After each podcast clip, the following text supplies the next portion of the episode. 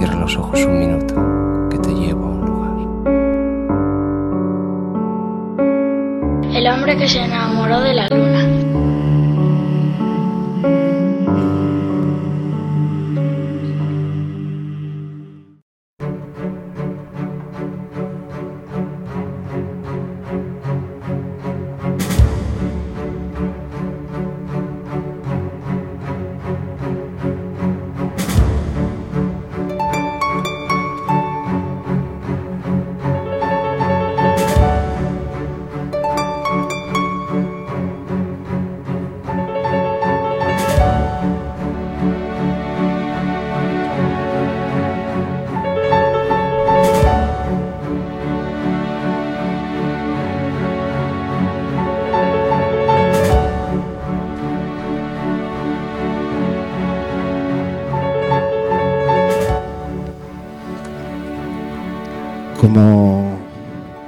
Decir don Luis Buñuel, buenas tardes. Después de triunfar con una de las palabras más audaces de la era de la exploración sentimental, el corazón de nuestro protagonista aportó datos detallados a su cerebro sobre las posibilidades de su misión. Esta información confirmaba que no hay nada más parecido a pasear por un paisaje que se acerca al sol a 20 kilómetros por segundo, a 60 pulsaciones por minuto, que mirar con amor a 500 millones de kilómetros de tu área de confort. Mi miedo a perderla flotaría en el, en el mar. Es enorme, pero mi miedo a perderla flotaría en el mar como un iceberg. Esa es su densidad y mi miedo es su magnitud. Su silencio me recuerda la inmensidad del polvo en los desiertos de la tierra. Su mirada me recuerda a los volcanes de lobo sobre los cuales juntos podríamos caer desde una altura mayor que la de nuestros sueños sin hacernos ningún daño. ¿Por qué no chocamos tú y yo y provocamos una explosión? ¿Es eso imposible? Lo que sale de mi boca no es imposible. Y en un paréntesis espacial, las hormigas surgen a cañonazos, la luna ladra y se desparrama por una galaxia perdida llena de nuestros pequeños telescopios de un inmenso dolor hondo. En ese paréntesis espacial te esperaré mordiendo las estrellas como un perro. Acabo de descubrir una enorme grieta que recorre mi cuello como si fuera un collar, justo donde la luz del sol está provocando una canción.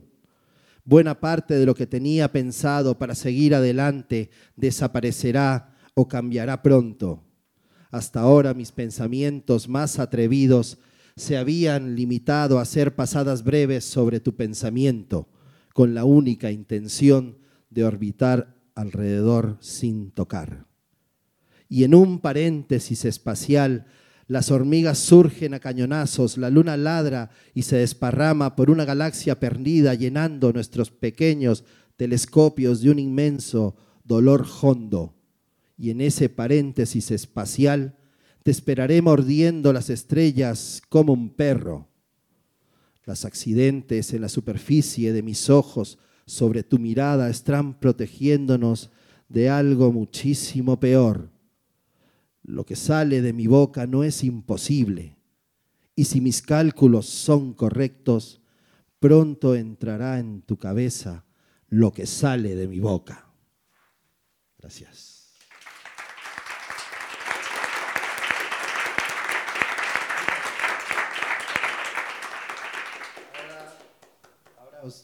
Ahora os, dejo con Lagartija Nick, que van a presentar su nuevo disco, algunas canciones de su nuevo disco, El perro andaluz.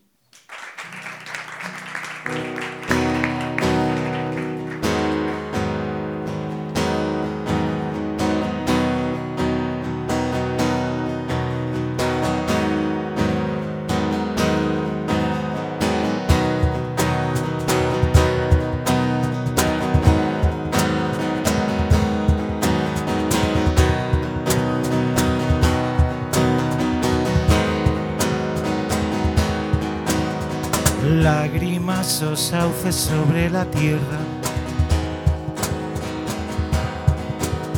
de dientes de oro, de dientes de polen. Como la boca de una muchacha de cuyos cabellos brotaba el río.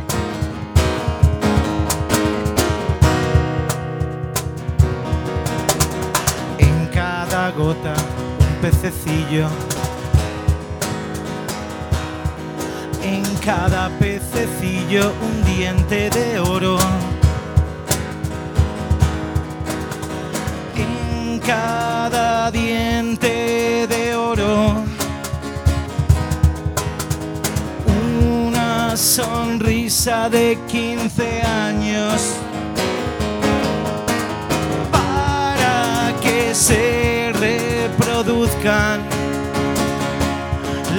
Libélulas. Para que se reproduzcan las libélulas me gustaría para mí.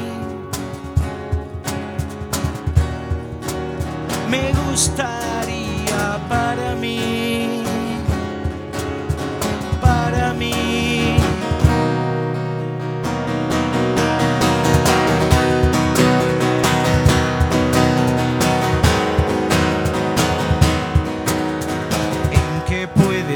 una doncella. Cuando el viento le descubre los muslos en cada diente de oro una sonrisa de 15 años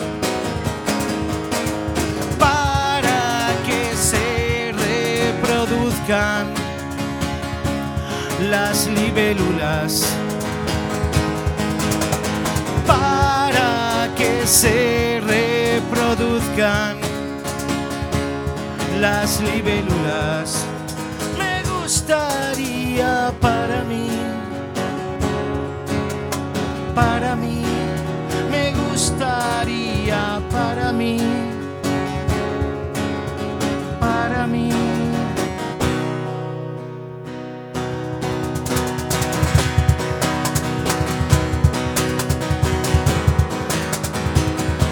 las libélulas me gustaría para mí. Las libélulas me gustaría para mí. Las libélulas me gustaría para mí. Las libélulas me gustaría para mí las libélulas Muchísimas gracias. Esta se llama Me gustaría para mí. Bienvenidos, bienvenidas a edición 376 del hombre que se enamoró de la luna, que abrimos de forma especial. Hemos cambiado el curso del satélite hoy con la entrevista acústica. Antonio Arias, Lagartija Nick, bienvenido al hombre de luna. Bien hallado, no solo los astronautas sueñan con volver a la luna, tú también.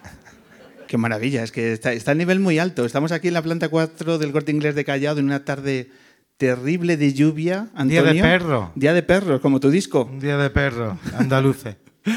Pues eh, lo que tenemos que hacer, en primer lugar, Antonio, es agradecer al público que se ha venido a la sala del ámbito cultural, que de nuevo nos, nos ceden el espacio eh, aquí en el Corte Inglés, en este espacio maravilloso donde animamos a toda la gente que venga a su programación que tienen todas las semanas, pues los valientes que se han acercado a, a escuchar tus Un canciones. a los que han aparcado la canoa eh, eh, en la entrada. Así que muchísimas gracias. eh, Muchas verdad. gracias a todos los luneros y luneras que os acercáis y que habéis dejado el kayak en la planta de deportes del Corte Inglés, porque había que hacerlo. Muchas gracias a Ana Pastor también, que va a cerrar eh, con su entrevista la- esta edición. Y, y nada, vamos a arrancar esta hora y media de, de cultura. Hoy yo creo que va a haber mucha poesía, mucho periodismo. Hablando de poesía, ¿qué te ha parecido el poema que hoy nos ha trazado Pero Saizprez, nuestro poeta en la luna? A mí me pareció que o, o a un visionario lo tenía escrito hace muchos años o, o lo ha escrito hace poco. esta mañana. Sí, sí, me ha encantado cómo ha conectado todo, ¿no? Porque eh, de eso se trata también. Cuando nos acercamos a la poesía, nos la acer- acercamos como, con- como compartición, como algo para, para compartir, para, para manejar entre todos, ¿no? Para nosotros es un auténtico lujo contar con los versos de, de Perú, Muy buena, muy buena, ¿eh? Que por cierto os conocíais. Antes estabais. tra- Sí, sí, nos recordando- conocimos hace, hace poco en un evento fantástico. Bueno, nos hemos visto más veces en eventos poéticos y sí, sí, nos hemos... ¿Nos puedes contar un poco? Es que me ha parecido maravilloso ese evento. Sí, hace un par de presentábamos una campaña que habían hecho entre eh, ellos con el ayuntamiento. Ellos no sé quién son exactamente, ¿no? El ente. El ente. y con el ayuntamiento, con la empresa Masagra, que es la que lleva la limpieza en Granada. Y era un día pues de celebración, evidentemente, y eh, arrancó un cantador que trabaja en la, la Masagra de la limpieza, claro. Y de pronto, claro, yo me quedé sorprendísimo, y porque de pronto de los laterales, al ritmo de la canción que era La estrella de Enrique, de Morente, pues venían como barriendo así. Una puesta en escena fantástica. Yo así lo interpreté porque si el valor de la empresa es el valor de estos trabajadores, esto, esto es lo que hay que invertir, ¿no? En, en- en ese vivir más allá del oficio y que, y, y que repercuta también en tu forma de trabajar, ¿no? Lo estabais comentando antes, es que me ha parecido maravilloso. Estaba intentando visualizar eh, eh, los, los recuerdos que, que estabais Creo que te enseño un vídeo, lo tengo en el móvil, lo grabé. Luego, luego tenemos que mandarnos cosas, yo creo, ambos Sí, por sí, WhatsApp. bastante, sí, sí, Bastante, ¿eh? totalmente. Vamos a tener trabajo. Antonio, pues estamos muy interesados en conocer el nuevo trabajo de Lagartija Nick en El perro andaluz, en este viaje en el tiempo, en la figura de uno de los grandes nombres de nuestra cultura, como es Luis Buñuel, y en el trabajo en el que tengo entendido que habéis abordado más, eh, más largo en el tiempo. ¿no? Para Lagartija Nick esto es un viaje de cinco años. Sí. ¿Cómo se entiende un trabajo tan extenso en el tiempo? ¿Cómo habéis afrontado un reto así? En, un principio fue para un encargo del Festival Avicine de Albacete en 2017, que era ya un atrevimiento y una osadía. Era poner música a las películas de Buñuel cuando a poco que hayas leído las memorias estas de Mi último suspiro, sabrás la tirria que él le tenía a la música incidental ¿no? dentro de sus películas, renegaba mucho donde le habían im- im- impuesto música en el, sobre todo en la época mexicana, así que ese atrevimiento pues nos lo planteamos con- como un acercamiento, con esa osadía, y enseguida dijimos, bueno, si, si estaba con Lorca y estaba con Dalí en la residencia de estudiantes en los años 20, algo habrá escrito, ¿no? No, sería ya el único que no escribió poesía. Y efectivamente aparecen unos textos surrealistas, antes que Lorca, ¿no? Con una voz propia, Mm, primero por sus conexiones podía viajar a París, conectarse con ellos, pero a- además con, eh, como, con el título de El perro andaluz. Luego eh, él llega a decir en algún momento que lo tiene en imprenta, pero él no llega a editarlo tal cual, se, luego se, los poemas van editándose en revistas literarias, etcétera, pero él ya tenía el título, El perro andaluz cuando vemos que ese poemario tan surrealista que, que ya te digo, eh, él mismo define que no tiene ningún sentido, ¿no? Ninguno de los poemas que se basa en la escritura pues, basada en André Breton, escritura automática, y que eso pues no, no, necesita, no necesita ninguna comprensión pero lo llama el perro andaluz. Mantiene ese título a la película, Lorca se lo toma fatal a partir de la película y nosotros lo interpretamos como, Lorca, no te enfades, está hecho un poemario y una película. ¿De qué te quejas? Y, y te lo ha dedicado de manera surrealista, ¿no? A través de cosas que tristemente le dolieron, pero, pero cuando, cuando nos hemos introducido en, Buñuel tenemos que, saber que no vamos a glorificarlo, sino que queremos compartirlo. Entonces no podemos juzgarlo, ¿no? Hay muchas cosas que son que son cuestionables o que no sabemos todas las versiones, ¿no? Pero esto no dice, no, no, lo asumimos con todas con todas las consecuencias, con toda su brutalidad, ¿no? Esa brutalidad la vamos a usar nosotros también como atrevimiento y así todos en paz. Si viene y se queja Buñuel y tú te metiste con mi amigo, tú que te metiste con mi amigo, una manera de decir, eh, no te metas con mi amigo. Estoy visualizando como Antonio Arias sentado dentro del triángulo, Lorca, Dalí, Buñuel, y estás intentando mejorar las relaciones entre ellos. Sí, Es verdad, puede que esté haciendo así de Celestina entre ellos. Venga, tío, no os a- Hay, hay una intención también de que. Vamos a imaginarnos que, que eso fue la cultura que se quedó, que Buñuel siempre siguió haciendo películas aquí, como la obra esta de Félix Cádiz, El hombre en el castillo, que parte de la premisa de que la guerra no la ganó Hitler, ¿no? En este caso, imaginemos que esto fue la cultura imperante, que María Alejárraga consiguió sus derechos, que etcétera, etcétera, ¿no? E- Ese viaje en el tiempo lo tenemos porque, mm, porque no por pasado está asumido, y menos en esta era en la que podemos acceder, mejorar los archivos. Eh, Gracias a este trabajo he estado en conexión con muchísimas instituciones que me aportan también cada vez más novedades. No es que me arrepienta y, que, uno se arrepiente y dice, ahora deberíamos empezar a grabar el disco. Pero todo eso ocurre porque lo estamos haciendo, porque lo hemos hecho, entonces reciben muchos más input, ¿no? La familia Lorca, todos los centros de Aragón, todo eso, toda esa maquinaria se pone en marcha para que conozca en más profundidad eh, el tema que estás tratando, ¿no? Que en un principio lo ha hecho pues tan surrealista como, como el poemario mismo. Cuando hablamos de que Lagartija Nick investiga en todos y cada uno de sus proyectos, y aquí lo habéis llevado en, en una extensión súper amplia, súper profunda, eh, ¿qué hablamos de investigar? Es decir, ¿a dónde os habéis acercado? ¿Cuáles han sido eh, vuestras fuentes que os habéis dejado calar para que finalmente estamos hablando de que dentro de tres días, este viernes, Eso. sale a la luz el, el disco? Los malditos vinilos que tardan una eternidad. Sí. en llegar, pues. ¿Se nota la crisis meses. también en- a la hora de producir? Claro, se llama el efecto Adele. Cuando un artista internacional quiere sacar 3 millones de vinilos, tiene que parar todas las fábricas del mundo. Y Lagartija Nick se pone en la fila, ¿no? Uh, En la cola, en la- el último de la. en la cola de la lagartija. Sí, perdona, te interrumpí la pregunta porque No, soy no pasa nada. payaso. Eh, estoy surrealista. Es, no pasa nada. no.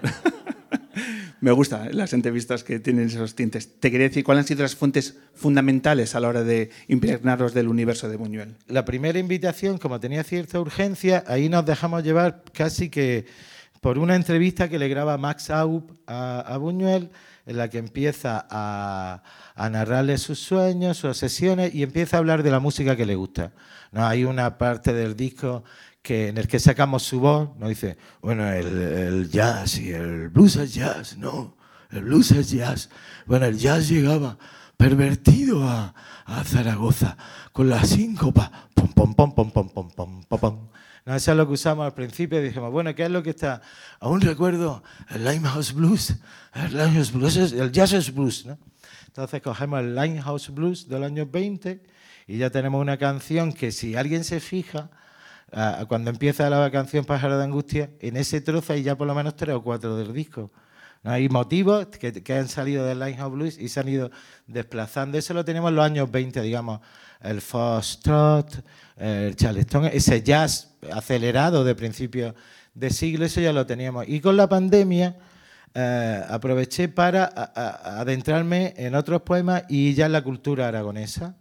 ¿no? ya es- trayendo, pues, asemejando el ritmo de Calanda, que en manos de Eri el batería, eso es una maravilla, pues el, el- elementos sonoros y so- pero sobre, sobre todo rítmicos y armónicos. Incluso en internet que vi un, un coro en una iglesia que era el himno a la Virgen de Casbas. Dice, ese, ese me vale a mí también, porque así podíamos eh, invadir esa tradición aragonesa sin andalucizarla o lo que sea, sin llegar con la prepotencia andaluza, aunque, aunque todos sabemos que la jota influencia el fandango, son un, un- un tronco fundamental del flamenco. ¿no? De hecho, en Cádiz existe la jota, la gaditana y en dos, dos cambios modales te, te hace una alegría partiendo de una jota. Eso era un poco más el, el aprender, el dejarnos invadir por esa tradición y esa cultura y ver lo que quedaba en nosotros. Y solo metimos un, así de un detalle flamenco, para nada. Un, ¿no? que representa a Lorca en una guitarra flamenca, ¿no? que dice esto, esto, el andaluz, no decía Buñuel, no hay perros ni hay andaluces, dice, pues ahora, ahora sí, ahora sí, hay perros, andaluces, más de cuatro. Antonio, eh, defíneme qué es la prepotencia andaluza. Pues eso de que el flamenco mola más que todo. Y es verdad, estoy de acuerdo. Para mí no hay flamenco malo. A veces me dice la gente, no, pero esto está así muy con muchas máquinas, lo que sea. No, no, no. Si, si suena a flamenco, me encanta. Otra cosa es que, bueno, nosotros con nuestra experiencia, flamenco se hace cuando hay alguien, por lo menos uno, que sea flamenco. No hace falta más. Uno tiene que ser flamenco. Eh, me estás haciendo evocar uno de los momentos más importantes del año. Que cuando dices que el, el flamenco es lo mejor, el flamenco nos ha regalado en la luna el mejor momento del año.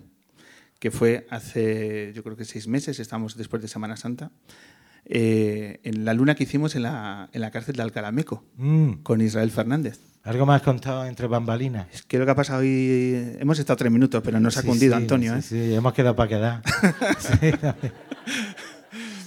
Eh, tenemos que quedar cuando vengas al Inverfest, un, día 1 de febrero, ¿no? 1 de febrero ahí en la Joy en Lava. Pues ya el disco. En el Inverfest, pues el día antes tenemos que quedar y ponernos al día, Antonio. Eh, pero lo que te quería decir, eh, cuando dices que el flamenco es la verdad y demás, es que eh, ese momento de eh, Israel Fernández cantando en la compañía de la guitarra de un preso que dijo, creo que o me desmayo o lloro, no hay no- no- enfermería o puerta grande, ¿no? utilizando el símil que no me gusta del mundo de los toros, pero fue así. Entonces, eh, aquí el preso cogió la guitarra y Israel Fernández dijo, no hace falta eh, provocar nada, si, son- si es gitano, no hace falta ni ensayar. Totalmente. Israel empezó a cantar en aquel salón de actos y la mitad del salón de actos rompió a llorar y la otra mitad se puso de pie a aplaudir los dos cantes que firmaron en aquella tarde Israel Fernández y su compañero. Y, y me has hecho evocar, es que lo, lo- lo que transmite el flamenco también es que jugáis en una liga muy potente, ¿no? Claro, Antes de cuando, la... cuando íbamos con Morente y salíamos al escenario, mm, yo notaba el rayo ese cósmico, ¿no? él se quedaba así como pensando, ¿no? Era, él le daba muchísima importancia a la improvisación, a que ocurrieran cosas en directo. Lo sabe David igual que yo. Y, pero, pero veía como el rayo atravesaba ¿no? el, el cielo cósmico y pasaba por él y era lo que todos queríamos, Enrique, haznos tu magia. Haznos tu magia, trae esa, evócanos ese, ese mundo antiguo que, que podemos palpar y que podemos tocar gracias a ti. ¿no? Ese aura flamenca, ¿no? Eso, eso pues tiene una importancia tremenda cuando eres artista y dices, yo creo que vi el rayo verde. ¿No? Es como la novela de Julio Verne, ¿no? Yo creo que vi el rayo verde. Yo creo que lo vi. Es un impacto, ¿no? Cuando se genera eso encima de un escenario, ya no hablo del público, pero para vosotros, cuando os dais cuenta de que esa tarde es especial, entiendo que las vibraciones eh, no se olvidan, ¿no? De lo que es capaz de provocarse.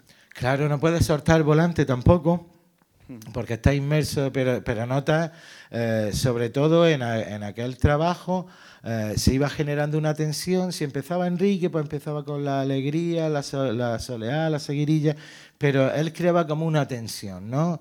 Estoy a gusto, no estoy a gusto, eh, tal. Y cuando salíamos nosotros, toda esa, esa emoción contenida en la que la gente, claro, no va a acabar una seguirilla, todo el mundo se va a poner a gritar y a llorar, pero cuando salíamos nosotros, ¡bum! Ya pres- la- las emociones explotaban, la gente lloraba, reía, saltaban, pero era todo, todo lo que habían vivido durante el espectáculo, a lo que vamos, la emoción como desarrollo de- del concierto y del arte, ¿no? No digo que no esté sintiendo realmente lo que está cantando, pero que está conectando, eh, está, está analizando la, secuencia emocional de- del concierto y del proceso. O sea, hay muchas cosas que también estás notando, ¿no? Al mismo tiempo que no te quedas esperando el duende como el que espera, espera un penalti, ¿no? Pero porque estás viendo otras cosas que están ocurriendo que son parte del oficio y que son también las que más te interesan cuando trabajas con un maestro, ¿no? Son humanos, son divinos, eh, e- esa, esa experiencia es la con la que más me queda, aparte de la amistad y, y las aventuras, porque eso era aventura tras aventura y tras aventura, ¿no? Me interesa saber cuándo ha sido la última vez que has sentido esa sensación, esa vibración, no sé si esa lágrima, pero cuando estás de público. ¿Cuándo, cuándo ha sido la última vez en un concierto que, que te ha provocado en ti una emoción eh, Pues no, sobresaliente? no lo sé. Eh, Ahora te lo digo. Eh, tengo que recordar. Es que son los conciertos míos y los otros. Entonces, entonces tengo, que, tengo que ir sala por sala, fecha por fecha. Echando ahí flashback y flashback. Pero sí, soy de emoción fácil. Yo eh, con Inside Out me hinché de llorar. Sí, sí, no, no la evito, no la evito la, la, la emoción. Háblanos de, cuando, si estamos hablando de los directos, háblanos de cómo se asume eh, el reto de llevar todas estas capas, todas estas texturas, estos cinco años, este universo de Buñuel, ahora lo tienes que defender en los, en los directos. Recuerdo también el concierto que hiciste hace año, año y medio. Año y ¿puede ser, medio. Vicky? ¿En el- Conde Duque? No, me voy a citar otro. En la escalinata del CSIC. Ah, sí, ese es muy fuerte, ¿eh? Demasiado. Un poco incómodo, pero, pero quedaba muy bonito en, la- en las imágenes.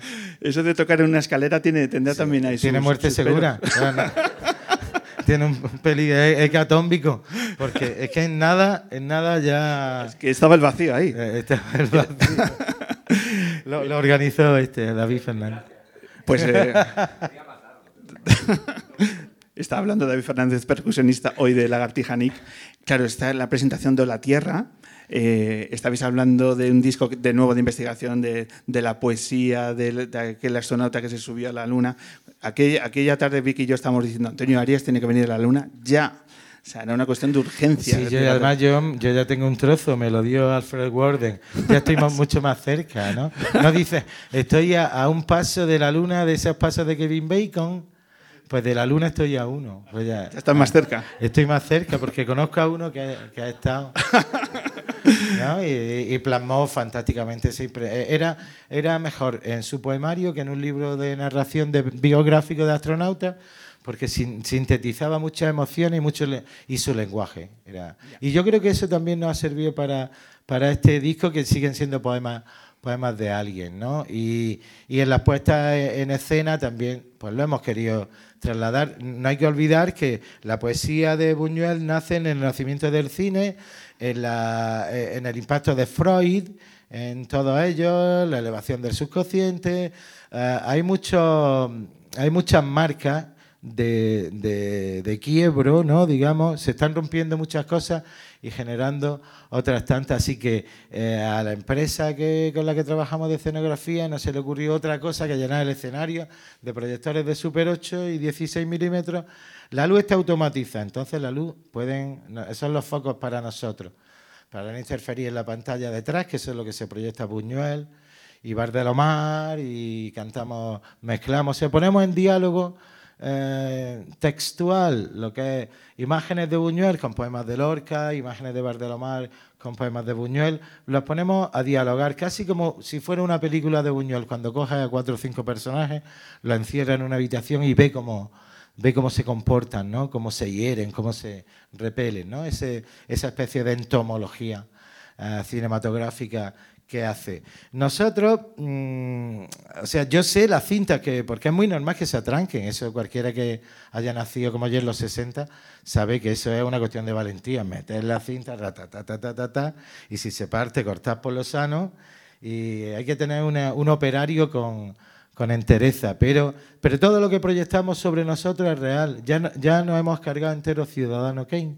Eso venía en los años 60 por ahí en cajas de cinco rollos donde cabía toda la película en Super 8.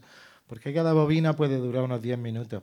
Y creo que también para, lo he visto en ojos de mi hija, que para la gente joven nunca habían visto un proyector de, de Super 8, de 16 funcionando, así que también un alumbramiento del cine para el que venga a verlo. Y eh, ese homenaje al cine tan importante, también proyectamos sobre nosotros en 16 milímetros Buster Keaton, Chaplin, yo tengo guardada para el resto de la gira Fort Apache, que me queda, me queda La Alegre Divorciada de Fred Astaire, me queda la primera mm, versión de King Kong, pero, pero la estoy guardando porque sé que se van a estropear. Es arte vivo para la gente dirá, se te están rompiendo, ¿qué, qué, mal lo lleváis? Y tú sufriendo porque dices, este es el espectáculo de arte vivo que, yo estaba buscando. ¿no? Pero mm, creo que es una especie de misiones pedagógicas, si lo piensas, ¿no? También es del siglo XXI. Ya eh, es que por pasado no está conocido. Podemos seguir deslumbrándonos con lo que queda por, por descubrir. Claro. Lo que te iba a comentar, en el- al final el disco es una reivindicación. Eh, es una reivindicación, sí. pe- pe- Vamos a ver. Nosotros, ¿por qué hemos tardado tanto? Porque para nosotros era raro. Para nosotros. Decía, no, tío, esto es muy raro. No, para nosotros, para los artistas que nos han echado de todas las fiestas. Por, por raro. Pues Este, decía, bueno, es que las letras son muy fuertes, pero era una continua provocación, una continua provocación, una continua provocación. Y, y eso también nos ha, nos ha decidido, era lo que nos llamaba, ¿no? Si no, ¿cómo voy a cantarle yo, perdón, al coito y a los senos y a, y a todo eso, si no es poner los poemas de Luis Buñuel, ¿no? O cuestionar un poquito la religión, o todo, o, o ser, o ser ese, o trasladar su universo, ¿no? En- con este disco puedes cerrar los ojos y ves tu propia película, ¿no? El cerebro va a intentar darle sentido a- a- al sinsentido. Eso lo va a hacer solo, ¿no? Así que déjate llevar. Y si te pones una película de Buñuel, vas, eh, eh, eh, o sea, a lo que voy, que la gente no va a ver nada, descono- no va a sentir nada desconocido, sino que va a reconocer, que sea fanático de Luis Buñuel o haya visto algo, va a reconocer muchas cosas, ¿no? Dichas de manera distinta, nombrada en una de las canciones, el principio de El fantasma de la libertad, que es de finales de los 70, francesa, o sea que aún así va, va a reconocer, va a ser nuevo para ti, ya se había hecho, Ángel Petis me había hecho algo, Luis Eduardo Aute hizo Me gustaría para mí este texto también, para un documental, o sea que, que, que no estamos solos, necesitamos, es verdad que necesitamos mil locos para que compren CD y mil locos para que compren vinilo, dos mil locos, tampoco es tanto. Pues no, porque con la cantidad de luneros que se van a poner después de esta entrevista. Y lunáticos, locos y lunáticos. eh, Efectivamente. Doble trauma. Más todos los perros andaluces que haya también por las calles de Madrid hoy, pues nos vamos a ir eh, subiendo a este, a este disco que ya, ya hemos comprobado que si nos vamos el día 1, ahora repasamos las fechas de vuestra gira, que nada, ya el sábado estáis en Bilbao. Tú has dicho que te la sabías, pues mi, mi manager siempre se mosquea conmigo por eso. Sí. Y ha dicho, yo me la sé. Os, os ponen la chuleta los managers para decir, por favor, que no se os olvide las entrevistas, decir las fechas. Que se me la olvide la chuleta. Yo- ¿Quieres que te lo diga yo? Sí. Venga, va. 1 de febrero Madrid, Teatro Eslava, dentro del Inverfest, ¿vale? Del pedazo de calendario que tiene de, de programación del Inverfest. Esa es chuleta. 10 de febrero Valencia y 24 de marzo en Barcelona en la Sala Apolo. Para empezar, y el sábado que viene, que no sé qué sábado ni que viene, porque 16 de diciembre. el 17, yo creo que el sábado es 17. 17 de diciembre. No, pero esto como estamos así, dice lo mismo, esto no se emite nada más que hasta 2023. Y, o sea, ser vago en las respuestas también es un arte. Hombre, estamos hablando también de cosas surrealistas y la, y, y la vagancia es una cosa también a reivindicar. Mm, Sí, y, y- y esa elevación del subconsciente, ¿no? Hoy día que todos tenemos que ya no eh, eh, exhibirnos más nuestro físico, sino cuidar nuestra imagen mm, en redes porque ya está ahí, ¿no? Yo est- eh, hasta hace poco era muy pudoroso con eso, pero tienes que acostumbrar a teclear tu nombre y ver lo que sale. ¿No? Es, en, ese, en, ese, en ese mundo en el que estamos, pues eh, esa es la necesidad de que también una contraprestación desde el subconsciente no está mal, ¿no? Elevarlo también. De aquí salimos en terapia todos, compañeros. Antonio, no quiero que llegues tarde, porque tienes una agenda importante estos dos días de promo en Madrid. Mañana Ahora que estábamos tan a gusto, ya, aquí vais bajo techado, efectivamente, ahora vas a tener que coger el kayak y subir Gran Vía. ahora te llegas chorreando. Pero, pero en fin, es que no, no, no quiero que llegues tarde eh, en tu serie de entrevistas y que sigas difundiendo tu, tu trabajo.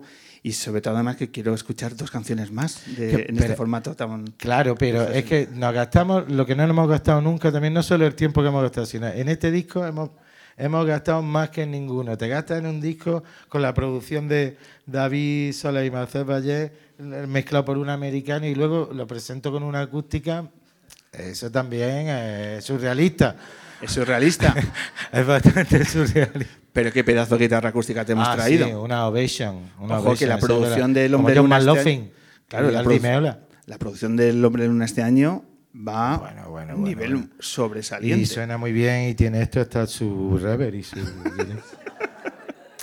Está mal que lo diga yo, pero la guitarra que te hemos traído no se la hemos puesto a cualquier músico, Antonio. fantástica, fantástica, impresionante, de verdad. ¿Vale? Antes de que eh, toquéis los dos temas, Y muchas gracias, ¿eh? Nada. El que llega a mesa puesta. Es- Mira, como vais a hacer muchos kilómetros, os quiero dar nuestra novela El hombre que se enamoró de la luna. Oh, qué bueno. Dásela también a David. Cuando, cuando vengas con toda la banda, se lo doy al resto de los músicos, a Eric y compañía. Es en colaboración con Penguin Random House, con la editorial, que nos permite regalar un libro de, de la historia que ha vertebrado nuestro proyecto desde hace 16 temporadas. De la amistad de la página de este libro nace este proyecto, que nosotros desde el primer día veneramos. Y queremos que a todos los artistas, además, os va a gustar mucho meteros en la, en la historia de Ida Richelieu, de Teru Teru, etc. Así que os lo regalamos porque sé que tenéis muchas horas de carretera y... Muchas galaxias. ¿Y quién no- Yo ya estoy haciendo apuestas de quién va a ser el primer músico que saque una canción de esta novela a través de su paso por el hombre que se enamoró de la luna de esta temporada. Tan faltico me ves. Si has, ti- si has estado cinco años con Luis Buñuel, yo creo que en un, en un par de meses lo sacas con esta, con esta novela. Así que disfrutar de los libros del hombre que se enamoró de la luna y os animamos a todos nuestros oyentes a acercarse a una novela absolutamente imprescindible. Así, y tengo tiempo para ir viajes como para, como para ir, eh, sumergirme en la novela. Pues, y ver, título fantástico. ¿Arrancamos? Ah, Arrancamos. Venga, dos temas más de Antonio. Voy a hacer para. eh, bueno, tengo aquí otro. Vamos a hacer. eh, David Fernández a la percusión y yo. Vamos. eh, otra, otra canción del disco que se llama Polisuar Milagroso. Eh, un polisuar, yo creo que es como un lima uñas, ¿no? Pero también es como estas bolas de, de barras de acero que afilan la, hacha, ¿no? Intentar, volvemos a lo mismo, intentar buscarle sentido es tontería. Esta se llama Polisuar Milagroso.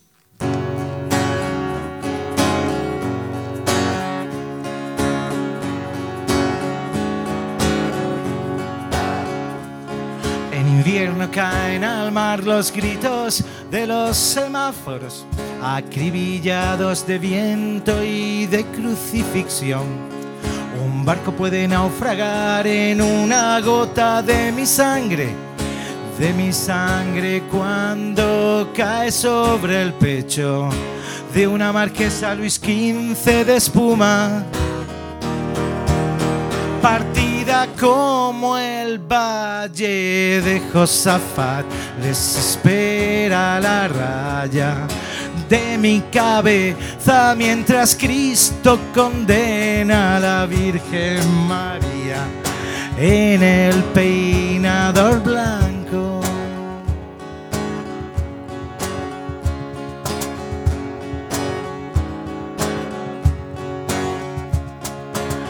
Este paisaje se hiela menos sobre el espejo que sobre las uñas de los muertos que han de resucitar con los dedos convertidos en flores, en flores de agonía extinta y de salvación, que han de resucitar con los dedos convertidos en flores, en flores de agonía extinta y de salvación partida como el valle de Josafat.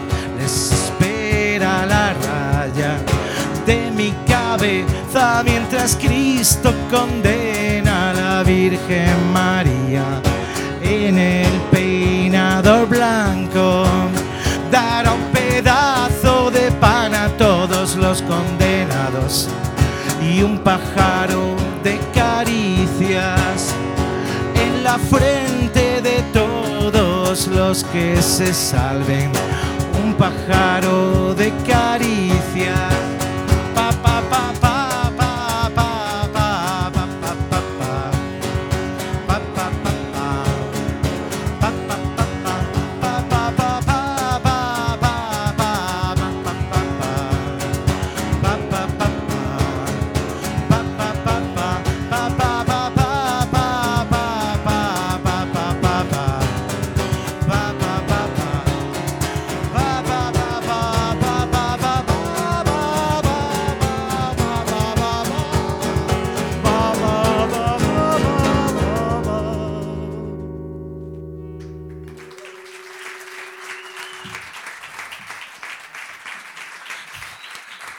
La que aflore el surrealismo que todos llevamos.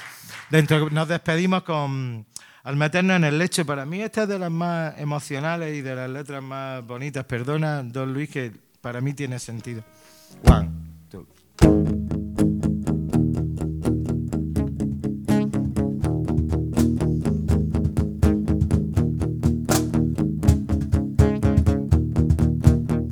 Los restos de estrella que quedaron entre tus cabellos crujían como cáscaras de cacahuete. La estrella cuya luz descubriste hace ya un millón de años, en el instante mismo en que nacía un diminuto niño chino, chino, chino. Los chinos son los únicos que no temen los fantasmas.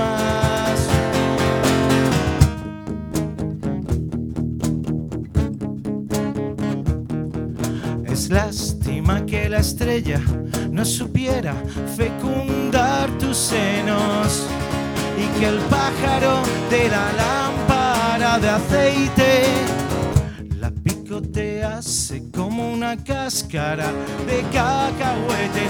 Lástima que la estrella no supiera fecundar tus senos, senos, senos. Los chinos son los únicos que no temen los fantasmas, que todas las noches a las 12 no salen de la piel, que todas las noches a las 12 tus miradas y las mías dejaron en tu vientre tus miradas y las mías. En tu vientre un signo futuro y luminoso de multiplicación.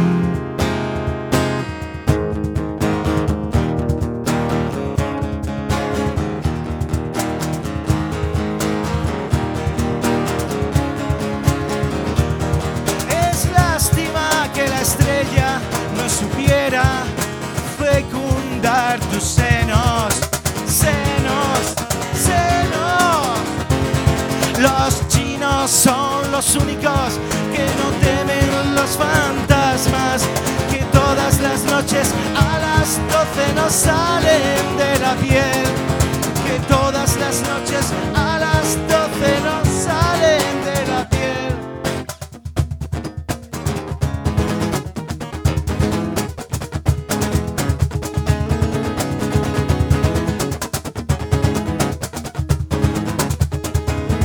Vengan, vengan mis amigas y se sienten a mi vera, que al punto las ánimas, vendrán llamando a la puerta a pedirnos los favores para sacarlas de pena.